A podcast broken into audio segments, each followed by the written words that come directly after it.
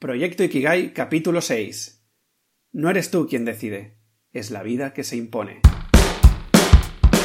Muy buenos días exploradores y bienvenidos a un nuevo capítulo de Proyecto Ikigai, el podcast con el que pretendo inspirarte para que encuentres aquello por lo que vale la pena vivir. ¿Cómo lo haremos? Pues acercándote reflexiones, proponiéndote ejercicios y entrevistando a personas para que poco a poco puedas avanzar en el camino hacia tu Ikigai. En definitiva, hablando sobre este concepto japonés que tanto promete. Antes de empezar, me gustaría dedicar el capítulo de hoy a Kiki y Rocío, amigos de aventuras, a Joan Clotet, Carla Girard y a Jordi Muñoz. Vuestras palabras de aliento me llenan de energía y pillastrería para seguir creando los capítulos de este podcast en particular y todo lo que supone Proyecto Ikigai en general. Bienvenidos y bienvenidas a la tribu de los exploradores. Si recordáis, en el último capítulo tuve el privilegio de poder conversar con Marco Guzmán, Sé que fue un episodio muy largo, pero espero que lo disfrutaseis tanto como nosotros. Entre las muchas cosas que surgieron durante la entrevista, apareció la figura de Antonio Jorge Larruy, que fue el origen de que la vida de Marco y la mía se cruzaran. Antonio Jorge es una de esas personas que te expande la mirada gracias en parte a su sabiduría, pero sobre todo gracias a cómo inspira con su manera de relacionarse con el mundo y la vida. Bueno, y en particular, me cautiva su habilidad para comunicar siempre eligiendo las palabras más adecuadas e impactantes. Una prueba de ello es la frase que encabeza el capítulo de hoy, sencillamente espectacular. Lo que os propongo hacer hoy es profundizar en la comprensión de esta frase. Al final he hecho una amalgama entre lo que propone Antonio Jorge y las reflexiones sobre el yo de Jiddu Krishnamurti. Así que, sin más dilación, ¡empezamos! La frase que encabeza el capítulo de hoy llegó a mi vida hace menos de un año, y en cuanto la pillé al vuelo y la comprendí, me ha revolucionado mi mirada al mundo. Cuando escuché esta frase saliendo de la boca de mi querido Antonio Jorge, reconozco que me explotó la cabeza. ¿Qué quiere decir que yo no decido? ¿Acaso significa que no tiene sentido soñar y marcarme un camino para lograr mi sueño? ¿Pretende decirme que no vale la pena ponerse unos objetivos y luchar por ellos para conseguir la vida que quiero vivir? Yo, que siempre me había movido por objetivos toda mi vida y ahora me venían con estas. Me cogió mucho agobio, pero a la vez me vino una paz tremenda, esta dualidad me extrañó mucho, y en vez de quedarme en la actitud del geólogo, esta vez me nació conectar con mi vena más exploradora. Así quise profundizar de alguna manera en toda esta movida. Como sociedad, estamos muy acostumbrados a relacionarnos con la vida y de alguna manera también con las relaciones desde una ambición, y de ella normalmente nacen unos objetivos. De hecho, el sistema educativo y recordad que como sistema educativo yo me refiero no solo a la escuela y a los profesores, sino a todo el conjunto de sociedad, familia, entorno profesional y educativo. Lo que decía, que de hecho el sistema educativo ya te instruye para que te relaciones con la vida desde este mecanismo de la ambición. Todo empieza con la condición de tienes que ser alguien en esta vida. Bajo esta perspectiva, el sistema te propone un modelo que es el siguiente. En primer lugar, te propone unos deberes, Tú, estos deberes los puedes hacer o no. Si eres de los que los hace, te consideran que eres alguien aplicado, mientras que si no los entregas, de alguna manera da la sensación que no eres ese alguien, es decir, que vales menos. Claro, a nadie le gusta valer menos, porque si valgo menos, quiere decir que en el día de mañana no seré nadie de provecho, que desperdiciaré mi vida. Así, al menos durante un tiempo, te empiezas a aplicar con los deberes. Estos son los primeros objetivos de nuestras vidas. Ahora, coge este ejemplo, que es algo minúsculo de todo lo que sucede en el sistema educativo, y prolonga este mensaje a lo largo de los aproximadamente 15 años de media que pasamos en este sistema. ¿Y qué sucede? Param. Bajo este escenario emergen básicamente dos aprendizajes. El primero es que de alguna manera parece ser que si cumplo con los objetivos, valgo, y que si no los cumplo, no valgo.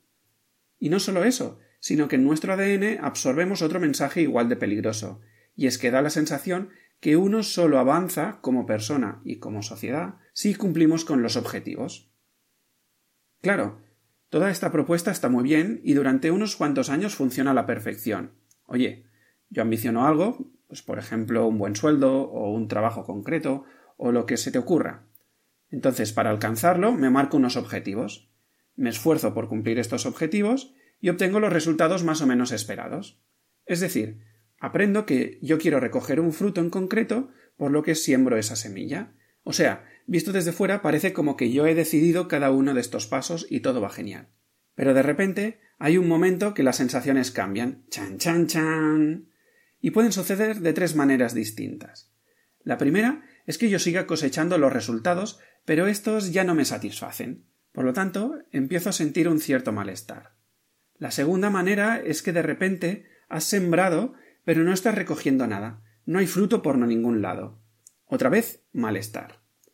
Y la última es que has sembrado, pero te encuentras con unos frutos que no eran los que esperabas. Malestar, malestar y más malestar.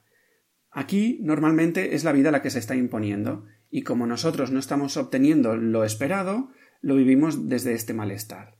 Lo que está ocurriendo es que esta nueva situación, sin saberlo, se ha cargado toda tu manera de relacionarte con el mundo. Y de repente, básicamente, te quedas en pelotas. Estás cumpliendo unos objetivos, pero no tengo la sensación de avance y tampoco la sensación de felicidad y plenitud que se supone que estarían al cumplir con ellos. Y entonces, generalmente, puedes reaccionar de dos maneras. O te vas a ambicionar más y por lo tanto duplicas tu lista de tareas, o te desmotivas y empiezas a estancarte. Es decir, al final, o te pasas de frenada por arriba o por abajo. Y ya te hago un pequeño spoiler. Ambas reacciones prolongadas en el tiempo te llevarán a la insatisfacción y el descontento. Espera, espera, espera, Javi, espera un momento. Entonces, me estás llevando a un callejón sin salida. O sea, si me pongo objetivos, caigo en desgracia. Y si no me pongo, también. Menuda mierda de capítulo, Javi. Bueno, bueno, bueno. Espera. Déjame exponerte una propuesta que pocas personas conocen aún. Simplemente te la expongo, para que experimentes a ver si te sirve. Pero necesito que conectes con la actitud de explorador o exploradora que hablábamos el otro día. Fíjate que el meollo de la cuestión está en que durante muchos años diferentes personas te han ido diciendo que tienes que ser alguien de provecho. Y parece que ser alguien de provecho tiene un patrón muy marcado. Vamos, que tienes marcado a fuego que vales por lo que haces o que vales por lo que consigues.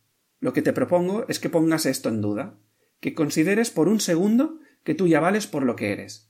Y no solo eso, sino que ya eres alguien importante simplemente por ser tú, tal como eres, sin corsés, sin comparaciones, ni modelos absurdos, simplemente por quien eres.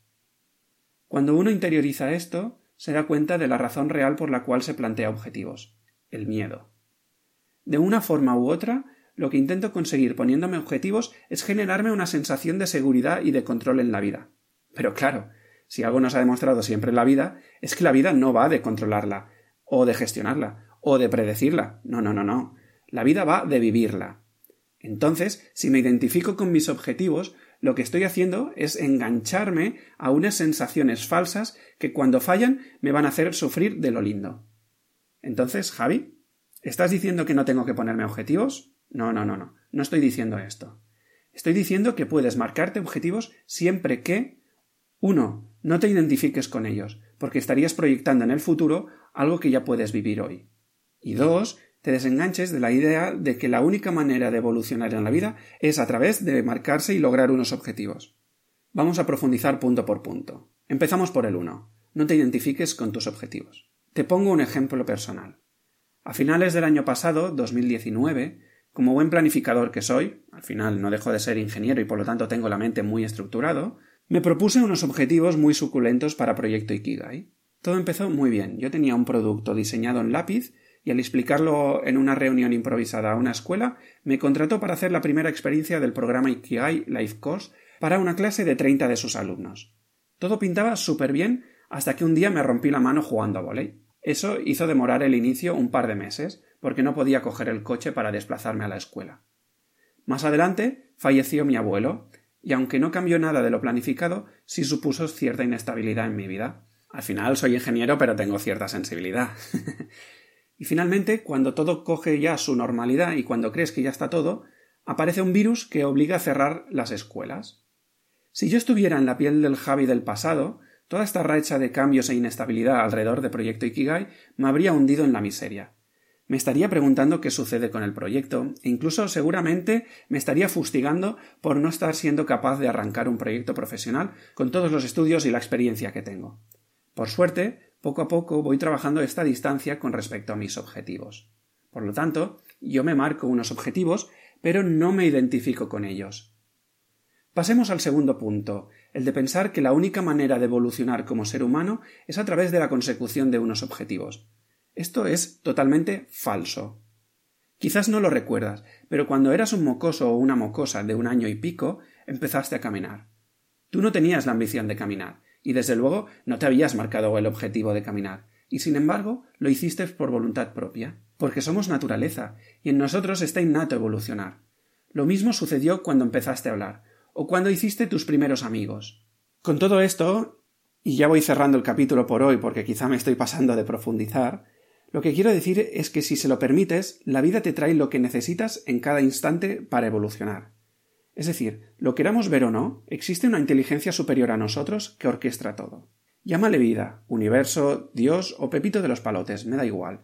Pero hay algo que está más allá de nuestra comprensión y que sabe muy bien cómo funciona esto de la vida. Tanto que nos va trayendo lo que necesitamos en cada instante para brillar al máximo de nuestros potenciales. Pero nosotros nos obsesionamos con ideas muy concretas de lo que queremos conseguir y vivir en nuestra vida, y esto nos limita y no nos permiten expandirnos. Algunas veces estas ideas pueden ser la vergüenza, el reconocimiento, la ambición, la timidez, y todo esto nos relaciona con el mundo de una manera muy limitada, no nos permite brillar. Entonces, en una mala interpretación de todo esto del vivir, nos marcamos objetivos para tener una falsa sensación de seguridad, sin darnos cuenta que lo único que hay que hacer es entrenarse para vivir el momento a tope. Ahí vivirás sin llamar al miedo y al descontento. Ponte objetivos, está bien, pero no te identifiques con ellos. Permite que la vida te hable, escucha y no fuerces el camino, porque la evolución en la naturaleza no viene de la ambición de querer ser alguien importante, viene de la propia semilla, porque vales por lo que eres y no por lo que consigues. Tatúate esto a fuego, porque vales por lo que eres, no por lo que consigues. Bueno, si has llegado hasta aquí, quiero darte las gracias por acompañarme una vez más en este nuevo episodio de Proyecto Ikigai el podcast. Hoy quería profundizar en esto de los objetivos y la toma de decisiones, porque sé que es una fuente de mucha insatisfacción, o al menos es lo que yo he vivido durante mi vida. Sé que no es sencillo este episodio, así que cualquier duda que tengas escríbeme a proyectoikigai.com barra contactar o por el canal que quieras, yo estaré más que encantado en responder tus dudas. Espero que te haya gustado y si es así, te estaré eternamente agradecido si te suscribes a Spotify o en iVoox o lo compartes por tus redes sociales e incluso si lo valoras con 5 estrellas en iTunes. Así será más fácil que localicen nuestra tribu. Ampliaremos esta familia de exploradores y conseguiremos que cada vez más personas encuentren su Ikigai. Yo, a cambio, publicaré de forma regular y periódica, e incluso te daré las gracias personalmente en los próximos episodios. Hasta entonces, exploradores, seguimos en la aventura de la vida.